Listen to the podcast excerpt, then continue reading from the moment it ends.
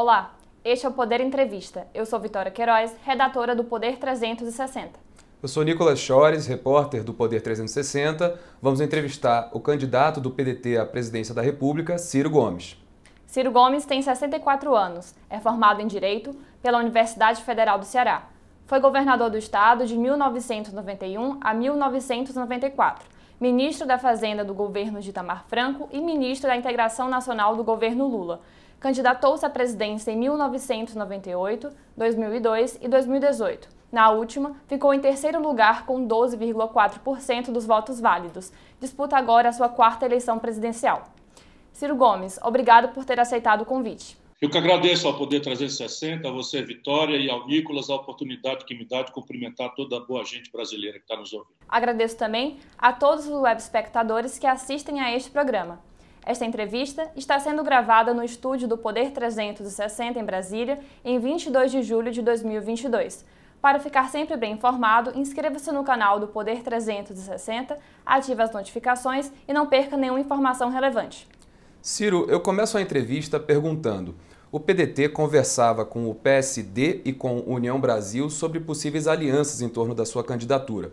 Gilberto Kassab, do PSD, já anunciou que o partido ficará neutro no primeiro turno sobra o União Brasil. Quais os termos dessa negociação? E pergunto também se Luciano Bivar, que em 2018 entregou o hoje extinto PSL para a eleição de Jair Bolsonaro, pode ser seu vice. Veja, nós uh, somos a candidatura que propõe, infelizmente, a única que propõe mudar a um só tempo o modelo econômico, que está destruindo os empregos, as empresas, os salários, produzindo informalidade, violência, enfim, miséria em massa no Brasil, e um modelo de governança política que transformou a corrupção e a fisiologia no elemento central do modelo de poder no Brasil. Isso é uma coisa que vem do, do, do Fernando Henrique, do Lula, do Collor. São as mesmas pessoas, Valdemar Costa Neto, Roberto Jefferson, são só as caricaturas é, de um pacto tremendo que está desmoralizando a, a presidência da República, que se transformou numa espécie de biombo de testa de ferro de ladrão. Portanto, é uma candidatura rebelde ao sistema econômico e ao sistema político, e, portanto, o sistema não vai ajudar que ela se viabilize, o que é absolutamente compreensível e normal para quem tem a minha experiência. Entretanto, eu trabalho sempre com um olho na eleição e o outro olho no dia que eu assumi a responsabilidade de governar um país quase numa situação de terra arrasada. Portanto, eu dialogo de forma absolutamente respeitosa com todo mundo. Nesse instante, os prazos estão se afunilando, nós homologamos a minha minha candidatura por unanimidade no PDT, agora na quarta-feira, e delegamos à executiva nacional do partido, presidido pelo meu companheiro, amigo e irmão Carlos Lupe, para desdobrar os entendimentos. Há duas conversas ainda pendentes. Vocês têm a versão de, de jornal e nós temos a fonte primária do diálogo. Pessoas da, do União Brasil pedem para a gente manter ainda a porta aberta e pessoas do PSD pedem também para a gente ainda manter a porta aberta. E nós, então, por humildade, faremos isso. A porta ficará aberta até o limite da legislação, que é o dia 5 de agosto, e o PDT já tem né, no banco, aquecendo, né, várias op opções de vice que podem engrandecer a nossa chapa e, e, e, e sinalizar para o Brasil um novo projeto nacional de desenvolvimento. Sobre essa questão, o senhor disse na convenção do PDT que, se depender do senhor, a vice será uma mulher. Na hipótese de chapa pura, dirigentes do partido, do partido citam a senadora Leila Barros, mas o presidente nacional, Carlos Lupe, reafirmou que ela disputará o governo do Distrito Federal. Também falam na ex-reitora da Universidade de São Paulo, Sueli Vilela. Já houve alguma conversa com ela ou outros nomes estão sendo cogitados internamente? Bom, eu vou repetir. Nós temos hoje ainda abertas uma, algumas conversas e eu francamente, nem acho que será muito provável que aconteça, para falar com muita honestidade para vocês. Mas na política, a gente não se move por aquilo que a gente acha que vai acontecer, mas por aquilo que a gente acha que tem que acontecer. Então, com toda humildade, nós vamos manter essas portas abertas e conversando através da direção nacional do partido, o presidente Carlos Lupe, como eu já falei. No banco de reserva, necessariamente está, e é um banco de reserva apenas por uma circunstância, nós queremos fazer alianças desde que o programa não seja descaracterizado, desde que a ideia de um novo projeto nacional de desenvolvimento não seja trocado por uma rendição, como aconteceu com Lula, por exemplo, que, se, que vendeu o país ao sistema financeiro e está replicando exatamente o mesmo modelo de governança política que o levou para a cadeia. Não é brincadeira. Hoje ainda nós temos aí uma polêmica da, da ex-presidente Dilma com o ex-presidente Michel Temer, em que a Dilma lembra com clareza que o Michel Temer, posto na linha de sucessão pelo Lula, não é, é um traidor que promoveu um golpe de Estado. E o Lula anda abraçado com os capitães do golpe, Eunício Oliveira, é, é, Eduardo Braga, é, Renan Calheiros, enfim. Eu preciso mudar o Brasil. Eu não quero ser presidente para ir, ir para a cadeia e ser caçado, como todos os presidentes brasileiros foram, porque governaram com essa gente. Portanto, no, no, nosso, no nosso partido, nós temos pessoas. E se depender das minhas predileções, a questão da mulher, para mim, é que nós temos que transformar em gesto aquilo que está no discurso político de todo mundo, que é o respeito às mulheres, o prestigiamento às mulheres. O que as mulheres querem não é propriamente respeito. O que elas querem, merecem, é bom para o país, é poder. É a condição de serem vistas como pessoas capazes de desenvolver toda e qualquer missão de poder que elas tenham. E eu trago à memória, você é cearense, conhece, Vitória, é, pelo menos a história, embora você seja muito jovem, mas eu fui prefeito de Fortaleza e mais da metade do orçamento foi dirigido por mulheres na minha prefeitura. Depois eu governei o Ceará, também mais da metade do orçamento foi governado por mulheres. E eu digo, a melhor homenagem que se faz às mulheres é repartir o poder com elas. Ciro, ainda sobre possíveis alianças, o PSDB de Minas Gerais declarou apoio à sua candidatura. O senhor dividirá palanque com o deputado Aécio Neves, lembrando que o senhor já afirmou que Aécio Neves foi a maior decepção que o senhor teve na política na época em que foi gravado pedindo 2 milhões de reais ao então presidente da JF, Joesley Batista. Olha, pelo que sei, o, o deputado Aécio Neves foi absolvido disso. Mas deixa eu lhe dizer, quem dirige o partido nacionalmente é o Carlos Lupe, e essas são eleições simultâneas. É bom que as pessoas lembrem, não estamos discutindo só a presidência da República. Nós estamos também discutindo governos estaduais, um terço do Senado Federal, toda uma bancada de deputados federais e toda uma bancada de deputados estaduais. Minas Gerais é politicamente um dos estados mais importantes, se não o mais importante cultura política do Brasil. Ali, junto com o Rio Grande do Sul, com São Paulo, formam um elemento central da nacionalidade brasileira. E eu que quero mudar o Brasil, preciso ter humildade diante dos fatos. Eu preciso entrar é, sabe, ter intermediários legítimos que me apresentem, apresentem as bases da minha proposta ao povo mineiro. Cultivei durante muito tempo não é, a possibilidade de apoiar o, o candidato Calil. Infelizmente, ele resolveu ficar com Lula, apesar das profundíssimas diferenças, e não se sentiu nem sequer recomendado de me dar um, telefonema para me explicar que aquela aliança que vimos trazendo há tanto tempo né, iria não mais ser renovada. Não estou me queixando, estou apenas contando historicamente o, o que, que aconteceu.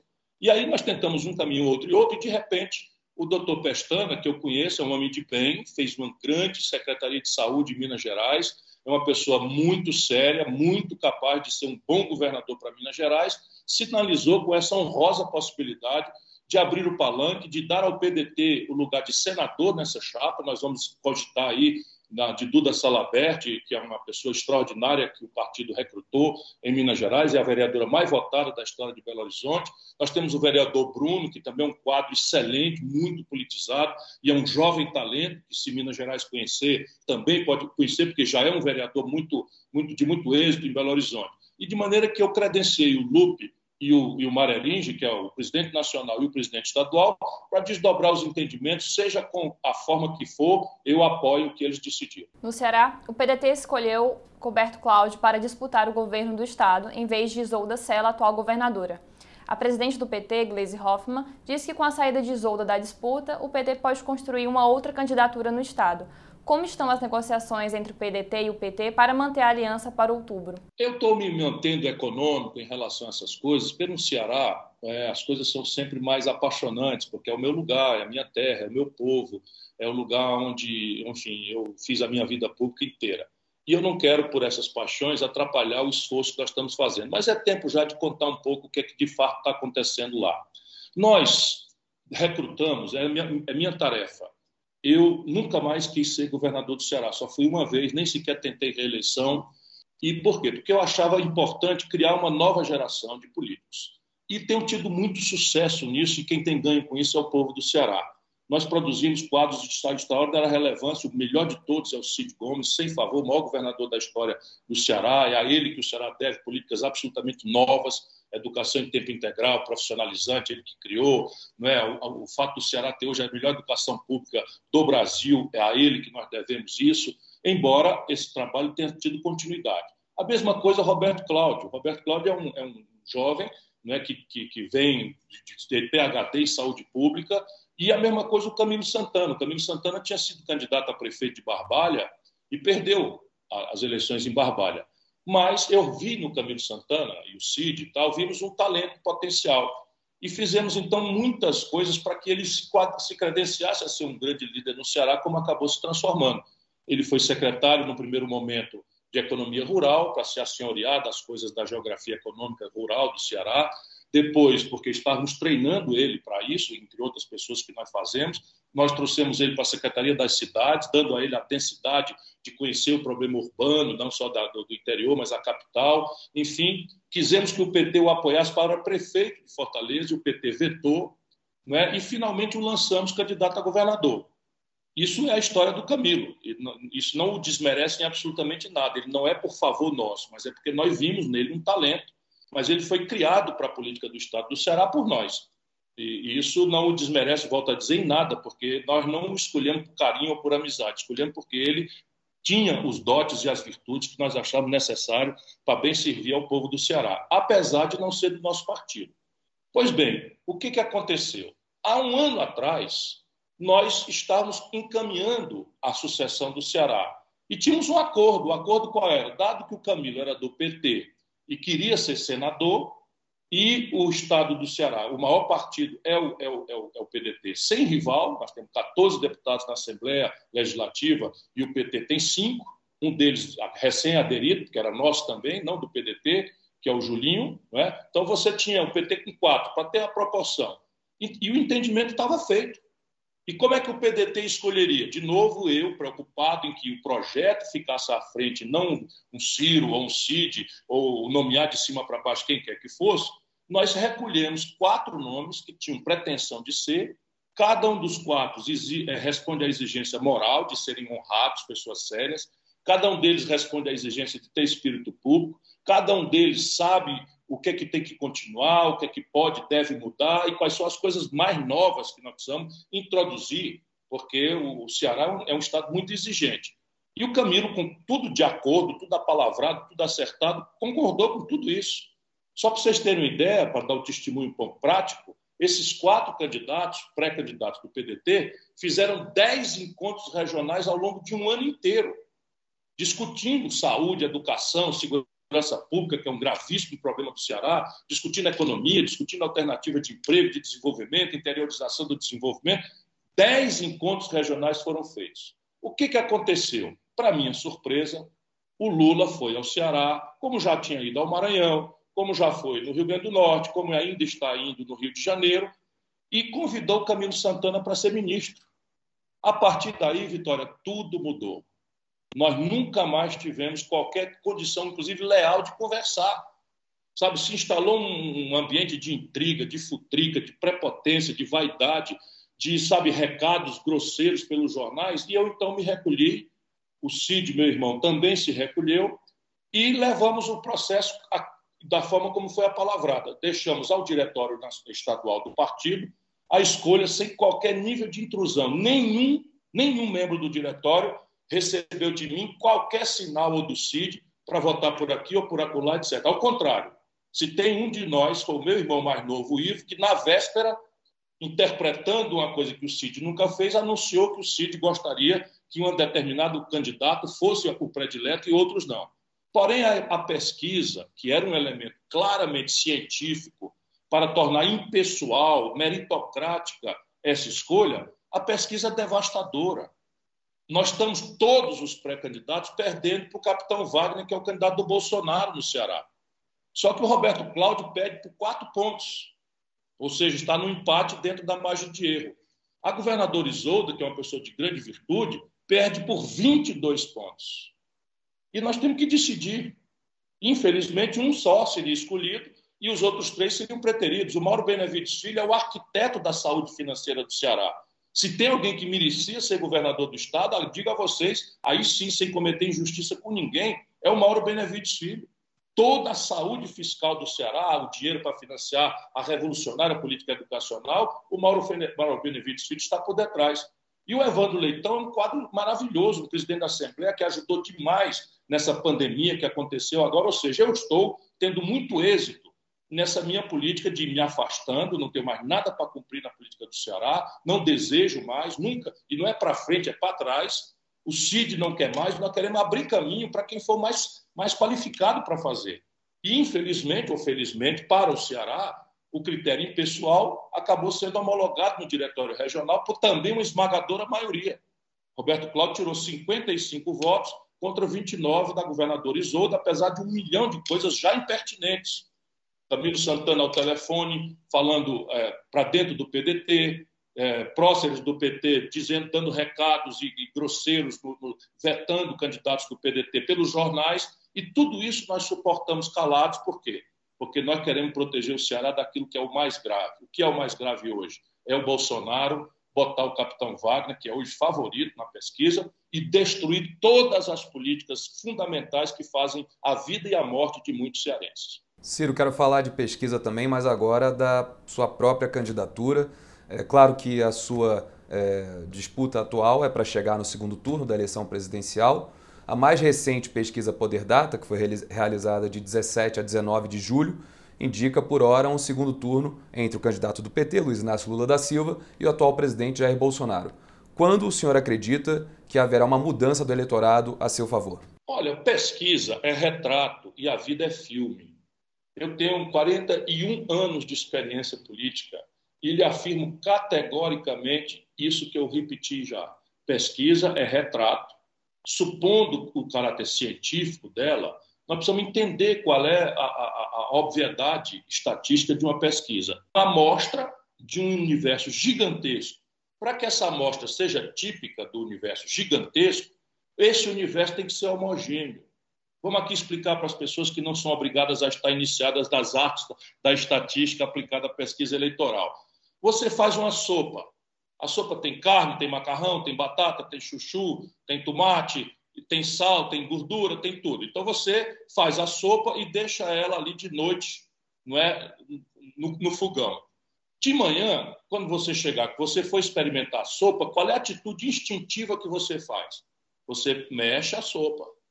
O que, é que você está fazendo? Você está fazendo com que a gordura se misture proporcionalmente com o sal, com a batata, com o macarrão, com a carne, ou seja, todas as diversas fragmentações da sopa são homogeneizadas, porque a gente misturou, aí sim eu tiro uma colherinha pequena, isso é representativo da sopa, é o gosto da sopa de verdade. O que, que acontece no Brasil? É evidente né, que isso não é neutro, a banqueirada está pagando pesquisa para obrigar a população a confinar sua escolha entre mais do mesmo. Se veja bem, o Brasil está mergulhado na maior crise da sua história, o maior desemprego, a maior informalidade, o pior salário mínimo, a pior renda média da história, violência campeando, você tem a saúde degradada, menor investimento em educação, um desastre completo. E o Brasil todo induzido a escolher entre coisa ruim e coisa pior. Porque não existiria, na minha opinião, e o povo está nos acompanhando, não existiria o Bolsonaro se não fosse a imprudência, sabe, a irresponsabilidade do Lula, que produziu a maior crise econômica da história brasileira, que é essa que está aí, com os conchavos dele, Dilma, que não tinha experiência, Michel Temer, que ele botou na linha de sucessão, né, se acertar com o Centrão, vender a Petrobras para os ladrões do país, e não aprendeu nada, foi parar na cadeia e está exa exatamente hoje com a mesma gente. Sabe, traz o Geraldo Alckmin para vice, Sabe, são 25 anos em que eles empurraram goela abaixo do povo de São Paulo e do povo do Brasil, que um era o Satanás e o outro era Deus, ou vice-versa. E era coisa grave, era ladrão da merenda, não sei o que. Agora se junta num conchavo despolitizado. Isso produziu o Bolsonaro. Quer dizer que agora a solução para a gente se livrar da frustração trágica que o Bolsonaro representa é voltar para o lulopetismo corrupto, inconsequente, venal, não é? que, que, que o Lula representa, eu não posso permitir que isso aconteça e vou para a luta. Então, veja, hoje o que, é que nós temos de típico? A pesquisa ela representa um universo ainda não homogêneo, que tende a refletir muito mais os elementos conhecidos.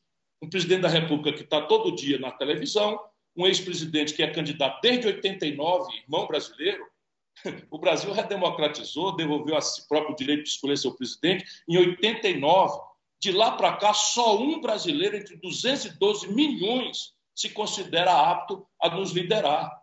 sabe, com 78 anos de idade, não entendeu nada das transformações graves que a economia brasileira experimentou, nem da desindustrialização forçada, não sabe nada do que está acontecendo no mundo e quer empurrar para o povo essa, essa, essa escolha de comunismo e fascismo, entre picanha e cerveja e, e, e, e costumes morais, isso vai destruir a nação brasileira.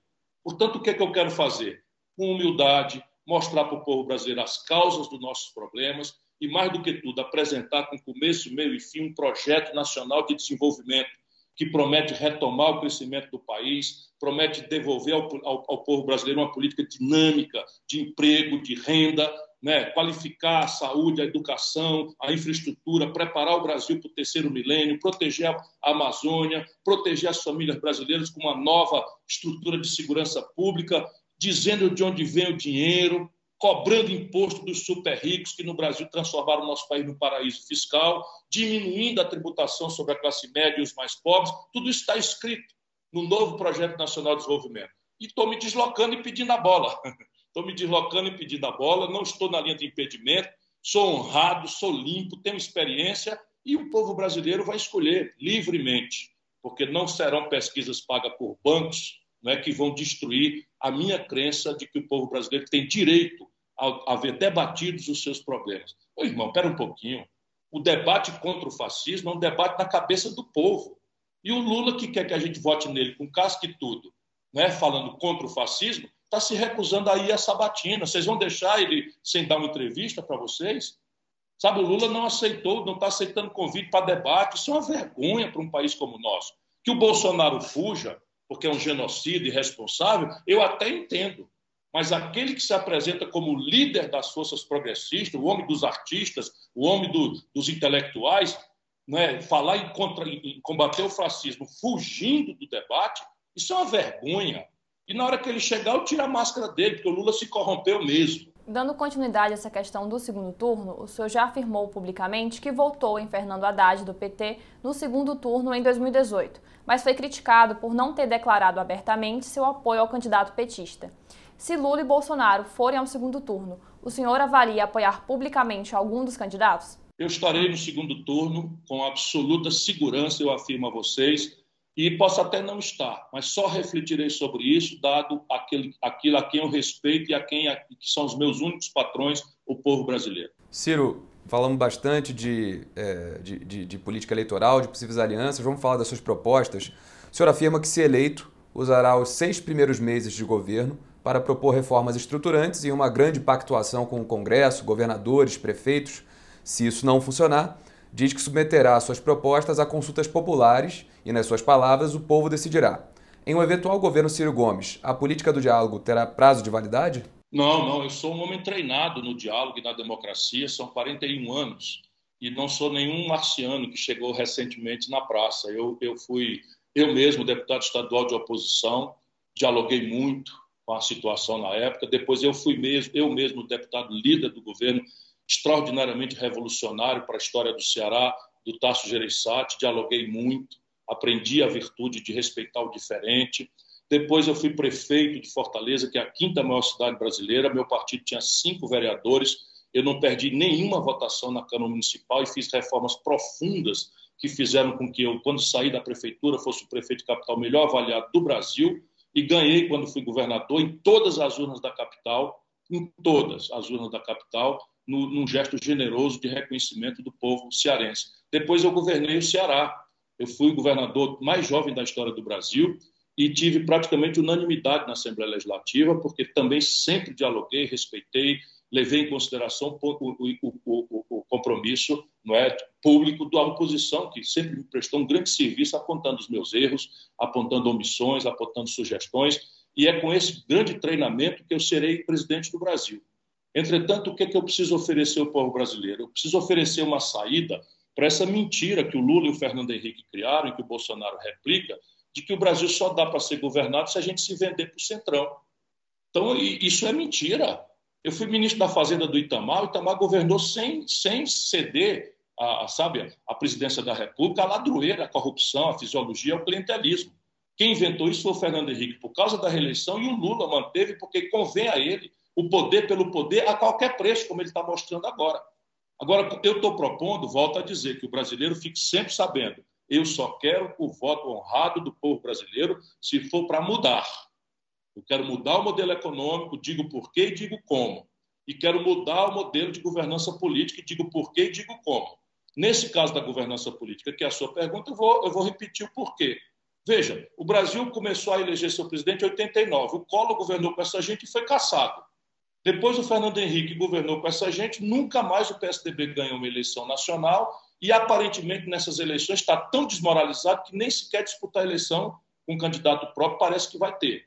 Eu lamento muito isso, porque o PSDB foi um partido importante na estrutura de modernização do Brasil. Depois veio o Lula, governou com essa gente, foi parar na cadeia. Depois veio a Dilma, governou com essa gente e foi caçada. Depois veio o Michel Temer, governou com essa gente e foi parar na cadeia. Depois veio o Bolsonaro, que está governando com essa gente, tendo prometido que ia acabar com a ladroeira, vendeu o Brasil e a ele próprio ao Centrão. E hoje nós somos em tempo de emenda do relator. Meu irmão, este é, essa é a ciência da crise brasileira. Eu não quero. E aí, como é que eu vou fazer? Vou governar sem o Congresso? Não. Eu vou fazer assim.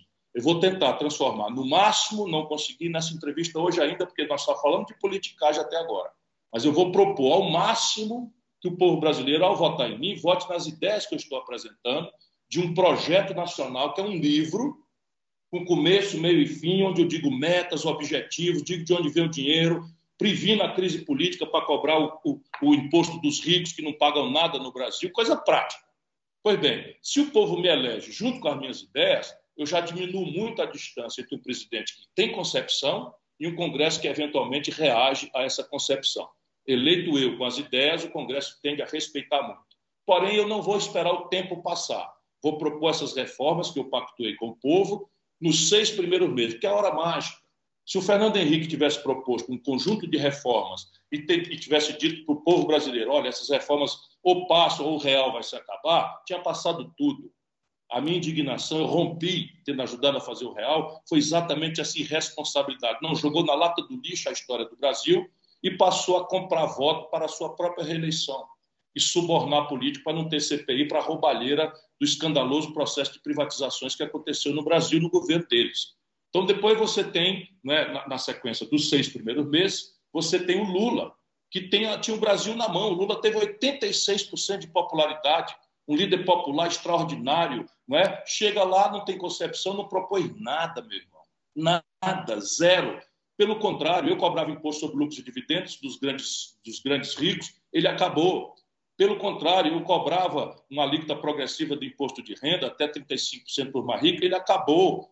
Sabe, o Lula, o Lula cobra do imposto territorial rural por mês de São Paulo o que o Brasil rural paga por ano de imposto territorial rural. Uma grande fraude é o Lula se afirmando de esquerda fazer um governo ultra-reacionário que transferiu 4 trilhões e 88 bilhões de reais para os bancos, na mesma época que transferiu para os pobres 332 bilhões de reais. É, números oficiais da Secretaria do Tesouro Nacional. Claro, como nunca ninguém fez nada lá atrás pelos pobres, esse pouco que ele fez pareceu muito. Mas eu vou mostrar para o povo brasileiro com números oficiais. O Lula entregou do dinheiro do povo brasileiro 4 trilhões e 88 bilhões de reais para os especuladores financeiros dos grandes bancos a que ele vendeu o país, lá como hoje. O Lula está dizendo que nós precisamos derrotar o Bolsonaro, que é o fascismo, mas já se comprometeu com os banqueiros de manter a diretoria do Banco Central e, portanto, a política econômica do Bolsonaro. Essa é a grande fraude que eu tenho tarefa de proteger o Brasil de não acontecer. Então, repare, isso é a minha proposta e ela é completamente diferente da dos dois. E o povo brasileiro vai ter direito de comparar uma coisa com a outra. Se eleito, o senhor disse que irá mudar a política de preços da Petrobras, do PPI, preço de paridade de importação, para o preço de paridade de exportação. Isso significa basear os preços nos custos internos? Qual a sua estratégia para efetivar essa medida e como ou quanto ela reduzirá o preço dos combustíveis? É simples, vamos explicar para as pessoas que não sabem o que é, que é PPI, o que é, que é PPE. As pessoas sabem que a partir de um belo dia ali no ano de 2016, com Michel Temer, os preços dos combustíveis alopraram. E sabem que com o Bolsonaro isso aloprou de forma mais grave ainda, e agora estão sendo enganadas na véspera da eleição em que o Bolsonaro está tirando dinheiro da educação dos pobres, da saúde dos pobres, da segurança pública da, do, da população, para financiar o mais exorbitante lucro de uma petroleira de todo o estado, de todo o mundo. Então, veja, como é que a gente calcula o preço de um sanduíche, para que a população entenda? É quanto custa o pão, quanto custa o queijo, quanto custa o ovo, quanto custa o presunto, mais 10%, que é o lucro ali para pagar o trabalho do cidadão. E ele não pode exorbitar nesse preço, porque se ele fizer um preço muito alto, vem outro concorrente e toma o freguês dele. Mal comparando, é como se deve calcular o preço da gasolina. Quanto é que custa o petróleo, quanto é que custa refinar, quanto é que custa transportar, quanto é que custa distribuir, mais um lucro razoável. Porém, aqui, mais gravemente, por quê? Porque, ao contrário do sanduíche, que tem concorrente, a Petrobras tem um monopólio na prática do mercado brasileiro.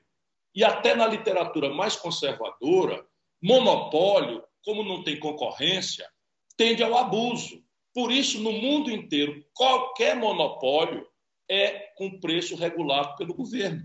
Só é calhor da elite financista, rentista brasileira, com seus asseclas na imprensa, que felizmente vocês não são, né, é que esconde isso da população brasileira. Então, veja, a Petrobras tira um barril de petróleo por 10 dólares, é o barril de petróleo mais barato, um dos mais baratos do mundo, e está cobrando do povo brasileiro 130, 140 dólares por esse barril que custa 10, porque a política de paridade de importação pega o preço da especulação do petróleo lá fora, como se a gente não produzisse nenhum, nenhuma gota de petróleo no Brasil. Isso é um assalto à mão desarmada. E não foi produzido por nada senão pelo Michel Temer e o Bolsonaro. Por quê? Porque isso não é determinado por lei, nem por qualquer tipo de, de, de institucionalidade. Isso é determinado pela direção executiva da Petrobras e pelo Conselho de Administração, nos quais o governo manda. E aqui está a resposta de como eu vou fazer. Primeiro dia do governo, os jornais publicarão dois editais. O primeiro edital anuncia a mudança da política de preços e a Petrobras passará a cobrar custos em real, mais uma rentabilidade em linha com o mundo. O mundo, o maior lucro que existe é 9%. A Petrobras está tomando do povo brasileiro 38% de lucro e distribuindo canalhamente com antecedência, sem pagar um centavo de imposto, como dividendos para os banqueiros a quem o Lula entregou 60% do capital da Petrobras. De novo, enquanto faz a conversa fiada de esquerda, a maior privatização da história do Brasil foi o Lula que fez, vendendo 60% do capital não votante da Petrobras para banqueirada estrangeira e brasileira. E essa é a razão pela qual nós estamos nessa situação aí de preços absolutamente selvagens, impedindo o povo brasileiro de sobreviver. Então, vai mudar a política de preço para custo em real mais uma rentabilidade de 6, 7%. O segundo edital será o, o acionista controlador, no caso o governo brasileiro, representado por mim, se eu tiver a honra de, de ser eleito pelo povo brasileiro, eu vou comprar de volta até 60% do capital da Petrobras e transformá-la na maior empresa de energia limpa do mundo.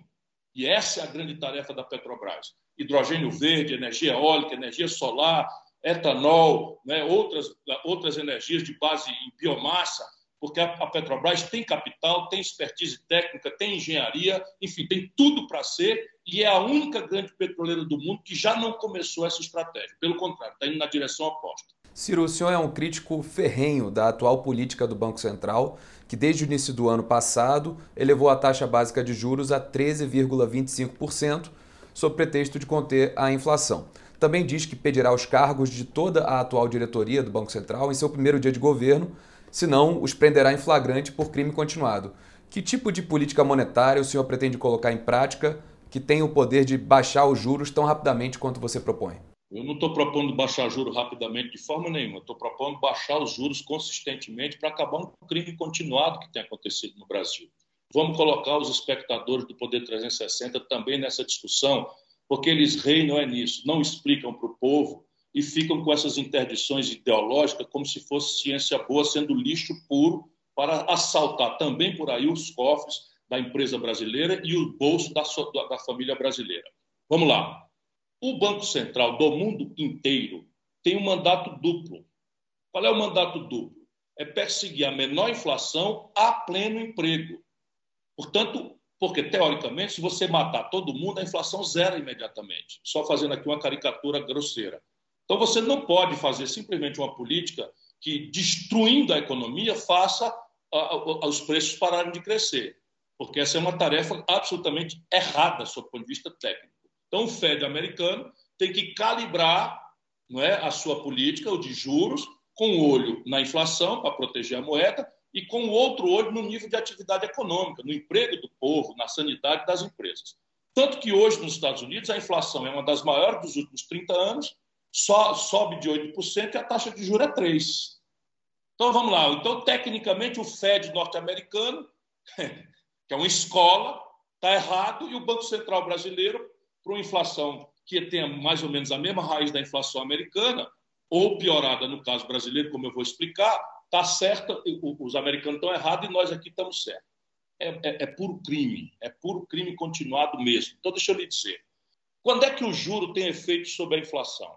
O juro tem efeito nos manuais de economia, que o Guedes leu e que não tem a menor compreensão da realidade brasileira, mas tudo isso é molecagem, é roubo, é assalto à mão desarmada. O juro funciona contra a inflação quando? quando eu tenho uma demanda, ou seja, mais gente podendo e querendo comprar as coisas do que coisas para vender. Então todo mundo entende isso, vamos juntos. Se eu tiver muita gente querendo e podendo comprar banana sábado que vem no mercado do Distrito Federal, da Ceilândia, e pouca banana, a demanda não é maior do que a oferta, os preços tendem a subir, que é uma espécie de leilão, para que quem tenha mais dinheiro leve. Pois bem, o que é a demanda? A demanda é a renda que o povo tem no bolso mais o crédito que o povo tem na praça. Então eu posso comprar tudo aquilo que meu dinheiro me permita mais o crédito que eu tenho na praça. Teoricamente, não é? o, o, o, a demanda, o crédito, o custo dele é o juro. Então, na teoria, se eu encarecer o juro, eu diminuo o apetite por crédito na, na sociedade e, portanto, eu diminuo a demanda nesse componente que os economistas chamam de demanda agregada, ou seja, eu vou parar de todo mundo poder comprar banana, porque eu vou diminuir o crédito disponível para as pessoas e elas só vão poder comprar a renda que tem. Isso é só nos manuais. Por quê? Porque no Brasil a inflação durou tanto tempo que os crediaristas, os bancos, os cartões de crédito desenvolveram ferramentas de cobrar do povo três micro-ondas e o povo leva só um e o resto é juro.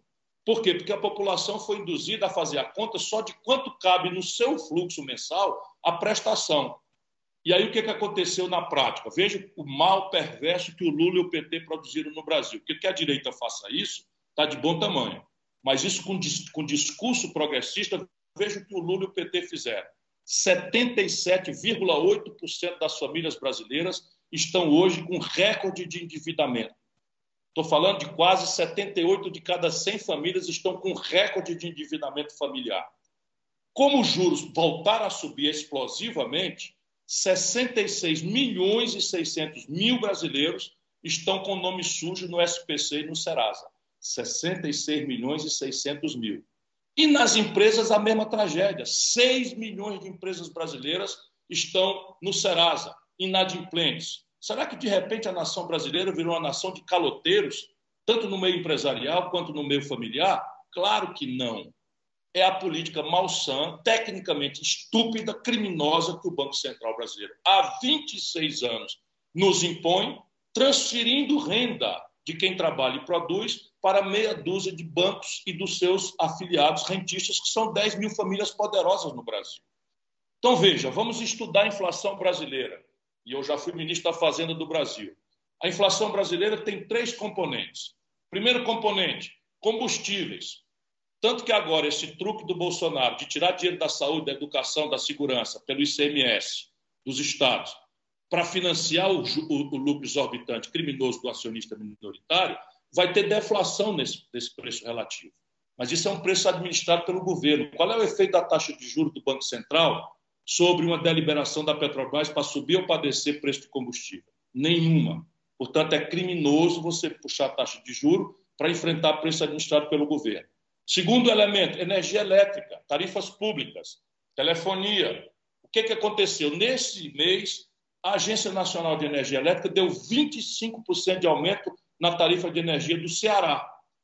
Ora, nossa energia é de base hidráulica, ela vem de Sobradinho, vem de Boa Esperança, vem de Tucuruí, Nenhum custo subiu 25%. Mas, de qualquer forma, qual é o efeito da taxa de juros, meu caro Nicolas?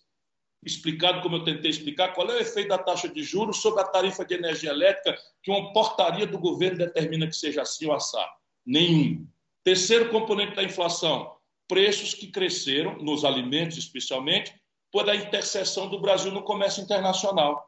Então a China entra bombando, comprando carne, comprando soja, a carne explode de preço, o leite, que é um derivado também, explode de preço, derivado da pecuária explode de preço, o, o, o queijo explode de preço, né? o, tudo explode de preço, por quê? Porque a demanda estrangeira, pós-pandemia, explodiu a, a, os preços internacionais. Pergunta simples e humilde, ninguém precisa ser economista. Qual é o efeito da taxa de juro doméstica do Brasil sobre um preço que é internacionalmente pressionado para cima? Então, veja, é um crime que está se fazendo, mas as pessoas também não sabem que cada um ponto e meio de Selic, você disse aí, mas não disse o número, eles aumentaram de 2% a Selic para 13,25%, ou seja, eles aumentaram 11 pontos a Selic em 10 meses, em 12 meses. Sabe, cada ponto e meio representa 60 bilhões de reais no cofre público. As pessoas, ah, não tem dinheiro para saúde, não tem dinheiro para a educação, não tem dinheiro para socorro emergencial, não tem dinheiro para vacina, a não ser que pague propina para pastor ladrão, etc. A menor investimento em educação dos, por 10 anos, as universidades fechando as portas, sem dinheiro para pagar, para pagar água, luz, telefone, conta de internet. E, e um ponto e meio da Selic, que o Banco Central aumenta criminosamente, representa para o Tesouro Nacional 60 bilhões de reais, ah, meu irmão comigo essa mamata acaba também no primeiro dia. O senhor apresenta, entre suas propostas de reforma tributária e previdenciária, como uma fonte não só de estímulo, mas também de captação de recursos para a expansão da indústria. Apesar do apoio generalizado à necessidade de uma reforma tributária, chega ao fim mais um mandato presidencial sem que, houver, sem que ela avançasse. Quanto à Previdência, houve uma reforma em 2019 da qual o senhor discorda profundamente. Diante dessas dificuldades, há risco de, se eleito, seu plano industrial ficar fragilizado? Veja, eu só quero ser eleito se as pessoas, como eu lhes disse na pergunta anterior, entenderem a proposta. Porque não existe salvador da pátria. Se eu não conseguir salvar o Brasil dessa tragédia e o Lula chegar à presidência, vai ser o maior estelionato eleitoral da história do Brasil. Porque o país está liquidado. Sabe, vou, vou dar os números para vocês. O orçamento que está em execução esse ano são 4 trilhões e 800 bilhões de reais. Sabe quanto é que está sobrando para o investimento? 25 bilhões de reais. É o menor investimento da história. E o Bolsonaro cristalizou, veja a governança política, com a emenda do relator, o orçamento secreto, entregou para esses ladrões do dinheiro público 19 desses 25 bilhões de reais. Portanto, o cara chegar para o povo, dizer: olha, meu irmão, você está sofrendo, está com muita dificuldade, mas eu vou voltar e comigo vai voltar picanha e cerveja para todo mundo, é de uma irresponsabilidade criminosa. Porque nós precisamos preparar o nosso povo para a travessia, para a mudança, e o Brasil tem como fazer a mudança desde que a gente se livre, sabe, do sanguessuga, do chupa-sangue, do sistema financeiro, que estão levando tudo. Daqueles 4 trilhões e 800 bilhões, 3 trilhões são juro, 1 trilhão de reais, amortização e rolagem de dívida. Isso está fora do tal teto. Percebe? O, o 1 trilhão e 800 que estão em cima do teto, que estão debaixo do teto, a maioria esmagadora é gasto com funcionário, com funcionário público que, e com previdência aonde 2%, 2 de cada 100 beneficiários levam metade de todo o benefício da Previdência, que são os generais, os doutores da, da, da, do, sistema, do sistema judiciário, do, do, do Ministério Público, uma casta de abastados que a reforma da Previdência nem tocou nem de longe. Então, veja, o que eu estou propondo é consertar isso. Para quê? Para elevar a taxa de investimento e dizer de onde é que vem o dinheiro para eu botar toda a garotada numa escola em tempo integral, porque eu vou fazer uma revolução na educação e eu peço para as pessoas olharem o que nós já estamos fazendo no Ceará, um dos estados mais pobres do Brasil, hoje tem os melhores indicadores de educação pública do país, porque nós fizemos isso concretamente, nós mudamos a equação do financiamento para dar prioridade real ao enfrentamento. Deixa eu dar para vocês o número da segurança. O Brasil é um país de 212 milhões de habitantes e a polícia encarregada de, de enfrentar a corrupção dos políticos, de enfrentar o crime do colarinho branco, o narcotráfico, o contrabando de armas, de vigiar nossas fronteiras. Tem 11.600 pessoas de efetivo, a Polícia Federal, e quase metade estão fora da investigação e da repressão ao crime, carimbando papel atrás de mesas. Esse país é um país que foi destruído pela demagogia e pela corrupção do Lula e pela tragédia fascista, fascistoide, trágica e incompetente do Bolsonaro. Portanto, eu só quero me eleger se for para consertar isso. Então, como é que a gente conserta isso? Está escrito. Nós precisamos fazer uma reforma tributária. Aí você diz: ó, todo mundo promete uma reforma tributária. E é verdade.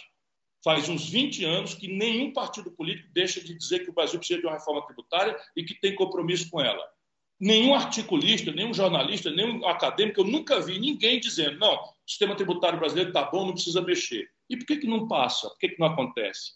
Porque não tem formulação. Porque o Brasil virou um paraíso fiscal dos super ricos. No Brasil, se você consertar só em linha com as melhores práticas internacionais, a gente resolve o problema tecnicamente assim. Ó. Por que, que a gente resolve tecnicamente assim? Porque, veja bem, 350 bilhões de reais de renúncias fiscais. Vou dar exemplo para vocês do que é. O lobby, a corrupção, meteu na cesta básica do povo salmão, queijo suíço, é, é, é, é filé mignon e mais 36 produtos que o povo só vê produto de luz das novelas da Globo. Meteram na cesta básica do povo para não pagar piscofim. Sabe quanto é a renúncia fiscal? 8 bilhões de reais por ano.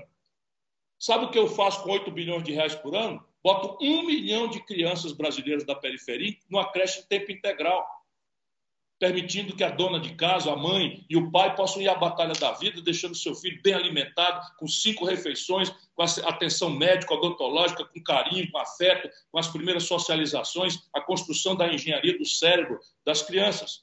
No Brasil, nós temos hoje 11 milhões de crianças de 0 a 3 anos sem nenhum acesso à creche. Então, é concretamente, eu sei onde é que está o dinheiro o imposto sobre grandes fortunas que está previsto na Constituição e que a conversa fiada do Lula, a mentira, a demagogia, nunca tirou do papel, se eu cobrar 50 centavos sobre cada 100 reais dos patrimônios maior do que 20 milhões de reais, vitória, eu alcanço 58 mil poderosos brasileiros, só 58 mil em 212 milhões e arrecado 50, 60 bilhões de reais. Com isso, eu boto toda a garotada de nível médio na escola em tempo integral acabando com 60% de evasão escolar, na hora crítica que o jovem precisa se preparar para a vida e para o trabalho, para deixar ele aí nem, nem, nem, nem estudando, nem trabalhando, vítima do assédio do narcotráfico, das facções criminosas que dominaram as periferias das cidades brasileiras durante o período da conversa mole do senhor Lula, que está aí de volta como se não tivesse nenhuma responsabilidade com a tragédia que o país está vivendo hoje. Como se não fosse ele, na irresponsabilidade dele, que não tenha produzido o Bolsonaro. Então, veja, esse modelo tributário, acabando com o paraíso fiscal dos super ricos, diz de onde vem o dinheiro para a virada do jogo. E aí, por que, que eu vou a plebiscito? Por uma circunstância simples. Eu quero propor isso, trocar por um grande pacto de governadores e prefeitos, reestruturar a dívida dos estados e municípios que estão quebrados, em troca de um grande pacto nacional pela reforma do país. Abro mão da minha reeleição, para dar o exemplo, acabo com essa impertinência que foi a tragédia da política brasileira, e se persistir um impasse, que é o Brasil rico, lobista, que suborna político, que é uma minoria ínfima, conseguindo que o, que, que o representante do povo vote contra o povo. Então é só isso, apenas e tão somente nos impasses, eu uso a Constituição brasileira, que prevê mandar plebiscito e referendo essa reforma. Ciro, o Congresso aprovou recentemente a PEC das bondades, dos benefícios, a PEC Kamikaze, como já foi chamada também, que aumenta o valor do Auxílio Brasil e cria novos benefícios a menos de três meses da eleição. É, se eleito, o senhor irá prorrogar o prazo de algum, alguns desses benefícios aprovados, uma vez que eles terminam em 31 de dezembro de 2022? E, se sim, como é que eles seriam financiados? Não, o meu projeto prevê, no ambiente da reforma da Previdência, um programa de renda mínima de cidadania com status constitucional ao qual eu vou dar o nome de Eduardo Suplicy, numa legítima e justa homenagem ao brasileiro que dedicou a vida inteira a lutar por essa questão. Então, vai ser criado um programa de renda mínima de cidadania. A fonte de financiamento será, primeiro, as transferências que estão sendo feitas hoje: Auxílio Brasil, Bolsa Família, Vale Gás, consolida tudo isso. O, o, o seguro-desemprego, o BPC, é, que são os benefícios de prestação continuada, e a arrecadação do imposto sobre grandes fortunas. Com isso daqui, eu financio um programa universal de renda mínima para todos os brasileiros, independentemente de poderem ou não contribuir para a Previdência. Essa é a primeira de três pernas do, do regime previdenciário novo, que eu também tenho proposto para, para resolver esse problema no Brasil. O segundo é uma previdência social única, de repartição para todo mundo da iniciativa privada e pública, com um teto que nós vamos negociar. E o terceira perna é quem quiser voluntariamente aderir a um programa de capitalização público, sob controle dos trabalhadores, com contribuição patronal e regulação é, da compliance disso, de onde pode ser, onde deve ser aplicado esse dinheiro, para quem quiser ter acima do teto aposentadoria, acessar a isso a partir dos novos servidores civis e militares do Judiciário e do Legislativo que vão entrar a partir dessa reforma, para não mexer no para trás. João Santana, coordenador de sua campanha, já foi condenado por Caixa 2 durante a Operação Lava Jato. O senhor, o senhor acha que isso pode afetar o seu discurso contra a corrupção? Se eu achasse que sim, eu não teria contratado. Mas deixa eu explicar. Veja, quem é que vai dizer isso para mim? O Bolsonaro, cujos filhos e ex-esposa estão todos enrolados em escândalos de ladroeira? É o Lula, que ficou rico na política? Vocês vão ver agora, vai sair a declaração de bem do Lula, vocês vão ver e comparar com a minha. Então, assim, vamos moderar a decência, porque o João Santana nunca foi agente público.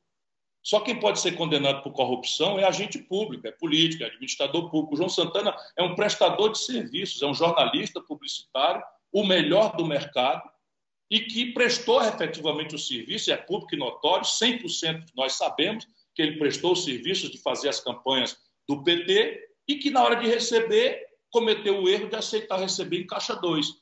Mas quem pagou o Caixa 2 foi o PT, foi o Lula. Ele cometeu um erro grave de ter recebido e por isso foi condenado, merecidamente condenado, pagou muito caro por isso e já está de volta à vida de cidadão, porque ninguém é condenado eternamente. Mas vamos botar a carga corretamente aqui. Só é corrupto quem é político. O João Santana não é político, é um prestador de serviço que recebeu pelo serviço que de fato prestou. Qual foi o erro? Ter aceito que o PT e o Lula pagassem para ele por fora dinheiro roubado. Mas não era ele, João Santana, que tinha que pesquisar a origem do dinheiro roubado. Ele tinha que ter exigido que o pagamento fosse por dentro. Como não exigiu, foi condenado, pagou caro, mas nunca por corrupção. Ciro, a gente está chegando para a parte final da entrevista. É, agora um jogo rápido. A gente vai falar sobre alguns temas e o senhor responde brevemente qual a sua percepção sobre o assunto e se é a favor ou contra. O senhor é a favor ou contra uma flexibilização na lei que permite o aborto? Eu não dou palpite sobre isso. O senhor é a favor ou contra a legalização do uso recreativo da maconha, como está ocorrendo em vários países? Também não dou palpite sobre isso. E eu vou explicar para vocês. A minha opinião de intelectual, de cidadão, sobre esses assuntos todos está disponível para quem, de fato, honestamente for curioso em relação a isso. Entretanto, agora eu sou candidato a presidente do Brasil. E eu não sou candidato a guru de costumes. Por quê? Porque eu aprendi e, e aprendi cometendo erros, caindo nessa, nessa calacrada. O país passa quatro anos sem discutir nenhum desses assuntos, que são todos graves e insolúveis, porque colidem para além da lei com a moralidade, com a religiosidade, com os padrões de, de, de educação familiar que a sociedade cristã brasileira, por ampla maioria, pratica. O que, que acontece? Se nós formos discutir educação, saúde, é, emprego, juro, crediário, que são as responsabilidades do presidente da República, eles, essa direita bandida do Brasil, não tem nenhuma chance. Então, eles inventam isso, botam na boca do jornalismo para trazer a digressão e o Bolsonaro reinar como guru de costumes. Então, comigo não acontecerá isso. Minha opinião está muito bem publicada sobre todos esses assuntos. Mas eu, candidato a presidente do Brasil, vou resolver o problema do emprego, da saúde do povo, da educação do povo, da taxa de juros do crediário e tirar o povo do SPC. Portanto, se tiver mais perguntinhas dessas, não façam porque eu vou repetir a mesma coisa. O senhor é a favor ou contra cotas em universidades? Eu sou completamente favorável à política de cotas e a favor, inclusive, de, avançar, de fazer aperfeiçoamentos nela. Hoje já é importante a gente saber que é a maior quantidade de pessoas de cor, é, de negros, de, de, de pessoas afrodescendentes, que estão tendo acesso à universidade de toda a história de 500 anos do Brasil. O senhor é a favor ou contra privatizar o Banco do Brasil ou a Caixa Econômica Federal? Totalmente contra. Hoje, o Brasil tem apenas cinco bancos, outra obra do Lula. concentrou na mão de apenas cinco bancos 85% de todas as transações financeiras e transformou o sistema financeiro brasileiro num cartel, inclusive com o Banco do Brasil e a Caixa Econômica, porque os seus dirigentes vêm do mercado, ocupam o Banco do Brasil por delegação do Lula, do Bolsonaro, para depois voltarem ao mercado, quando não fazem operações absolutamente escandalosas de roubalheira, como aquela que o Bolsonaro fez vendendo 3 bilhões e 700 milhões de ativos do Banco Central, do Banco do Brasil, para o BTG por apenas 300 milhões de reais. O senhor é a favor ou contra manter ou rever as regras das leis trabalhistas da CLT? Eu sou absolutamente contra a selvageria que a, a chamada reforma trabalhista impôs ao Brasil. Porém, eu sei que nós precisamos modernizar os regramentos do mundo do trabalho, porque a economia digital e os novos modos de organização da, da, da vida econômica, com a digitalização e a economia do conhecimento, exigem. Mas, para isso, eu estou convocando as centrais sindicais para discutirmos um novo Código Nacional do Trabalho. O eixo central desse novo código já está dado. São as convenções internacionais que o Brasil assinou na OIT, será o eixo central desse, desse novo Código Nacional do Trabalho, e todas as questões que estão judicializadas nos tribunais é, do Trabalho e no Supremo Tribunal Federal relativos às violências que a, a, a reforma trabalhista cometeu. Então, um exemplo prático desse último, desse último critério é que se permitiu, por exemplo, que se paga um terceirizado que faz o mesmo trabalho pela mesma jornada, salário que pode chegar até a metade daquilo que se paga ao não terceirizado. Volto a dizer, pela mesma jornada e pelo mesmo trabalho. O senhor é a favor ou contra a reforma administrativa, que torna, por exemplo, mais fácil a demissão de funcionários públicos? Eu sou completamente a favor. O Brasil precisa de uma reforma administrativa, mas a questão aqui não é demissão de funcionário público. O Brasil tem muito menos médico por habitante do que o mínimo necessário. O Brasil tem muito menos polícia. Eu disse a vocês, o efetivo da Polícia Federal são ridículos 11.600 pessoas do que o necessário. O Brasil tem muito menos médicos, chegamos ao ridículo de importar médico de Cuba, que é um, é um, é um país menor do que o estado do Rio Grande do Sul, e, e, evidentemente, no básico, de educação, saúde e segurança. O Brasil tem muito menos vaga na universidade do que a Colômbia, nós temos clareza de que o país precisa de uma reforma administrativa.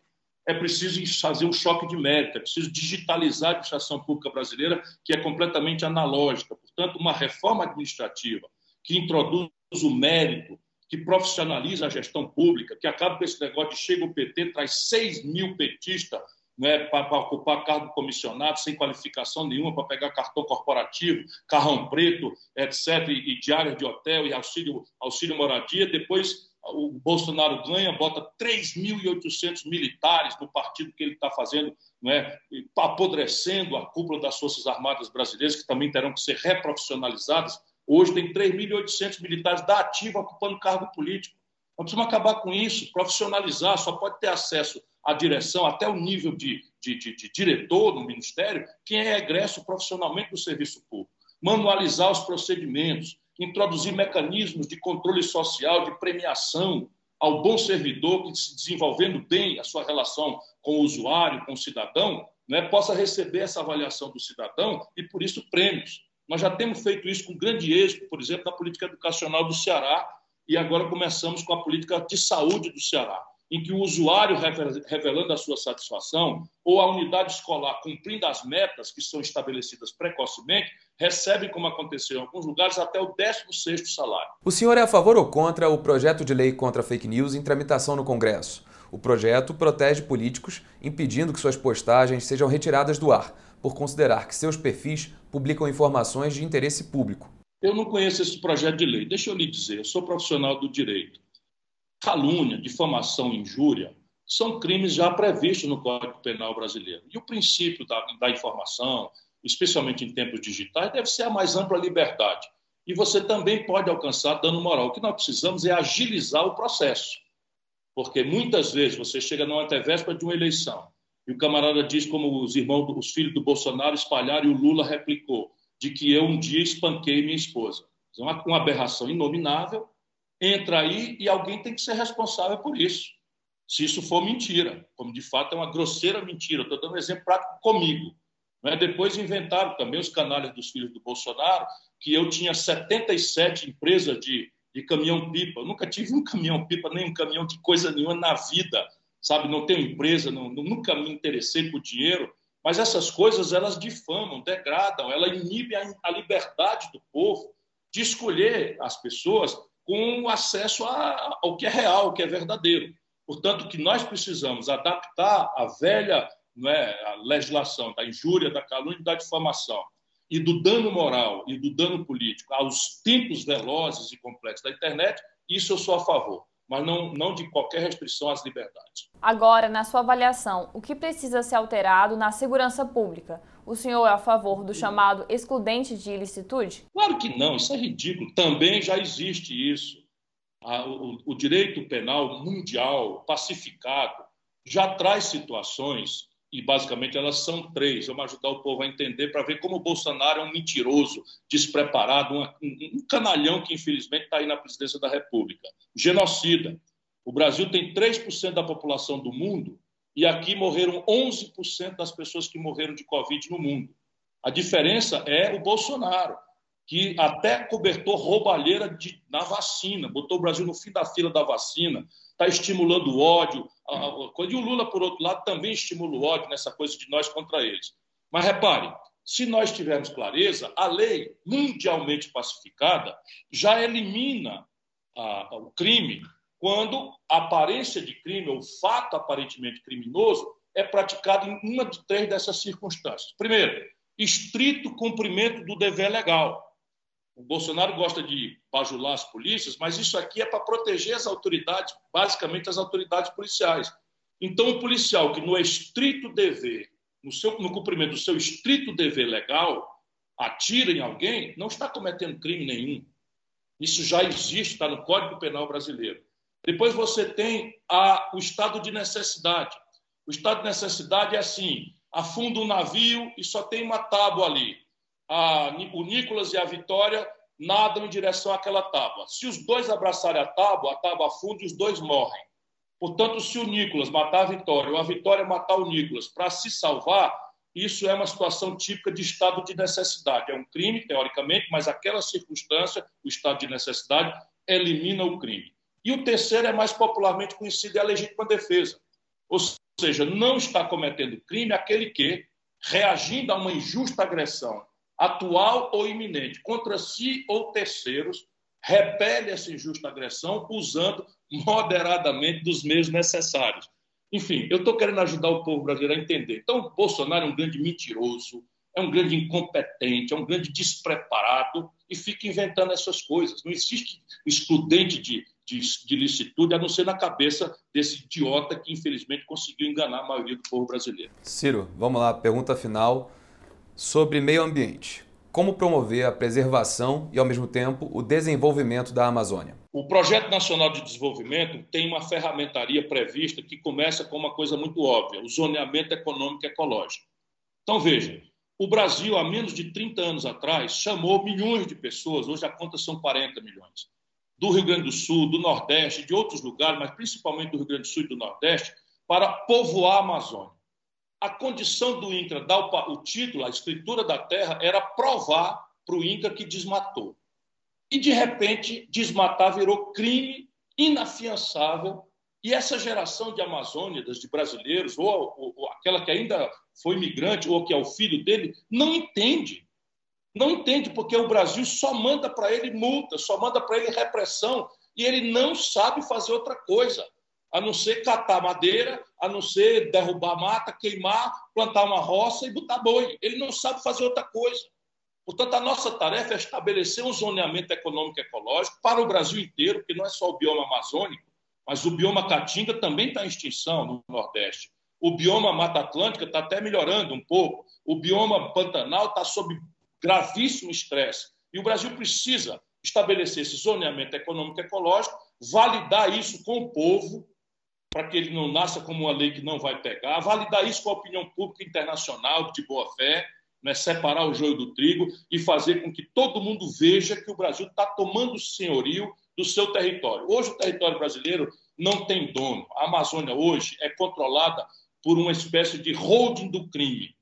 É? O Bolsonaro destruiu o IBAMA, destruiu o ICMBio, destruiu o FUNAI, destruiu a própria capacidade operacional das Forças Armadas, o projeto Calha Norte foi desmontado, o projeto Faixa de Fronteira foi desmontado, e hoje a terra de ninguém que o planeta tem hoje entrega ao narcotráfico, ao contrabando de arma, ao contrabando de, de madeira, ao contrabando né, de pesca ilegal, de, de, de, caça ilegal, é o território ali onde mataram o Dom Phillips, ali, enfim, toda essa região ali. Só para vocês terem uma ideia, falando em reforma administrativa picareta, só para vocês terem uma ideia, o estado do Amazonas é maior do que a Espanha e Portugal e um pedaço da Itália juntos. Tem duas delegacias da Polícia Federal, duas. E não deve ter nem sequer 15 pessoas. Então, a questão aqui é o zoneamento, aqui pode, aqui não pode, validar isso e fazer um grande trabalho de reconversão produtiva, via crédito, capacitação, é, assistência técnica, acesso a mercado, né, abrir mercado com a diplomacia brasileira para uma agricultura de base orgânica, abrir mercado para um, uma cosmética de base biotecnológica, para uma farmácia de base biotecnológica, que são as principais pistas do meu projeto nacional de desenvolvimento. E estabelecer aquilo que os americanos chamam de enforcement, ou seja, uma vez validado aqui pode, aqui não pode, uma vez criados os mecanismos de reconversão para que o nosso povo possa mudar, aprender a trabalhar, produzir, valendo a floresta em pé muito mais do que derrubada, aí sim a exceção deve ser reprimida e é preciso reestruturar todos os órgãos de comando e controle que hoje estão completamente sucateados. Chega ao final esta edição do Poder Entrevista. Em nome do jornal digital Poder 360, eu agradeço ao candidato Ciro Gomes por ter aceitado o convite. Muito obrigado a vocês, muito obrigado mesmo, e essa é a necessidade do Brasil ainda que haja muita futrica política, nós precisamos discutir as causas do problema brasileiro e as pistas para a solução. Elas existem, mas exigem um novo modelo econômico e um novo modelo de governança política. E é o que eu ofereço ao povo brasileiro. Agradeço também a todos os web espectadores que assistiram a este programa. Esta entrevista foi gravada no estúdio do Poder 360, em Brasília, em 22 de julho de 2022. Para ficar sempre bem informado, inscreva-se no canal do Poder 360, ative as notificações e não perca nenhuma informação relevante. Muito obrigado e até a próxima.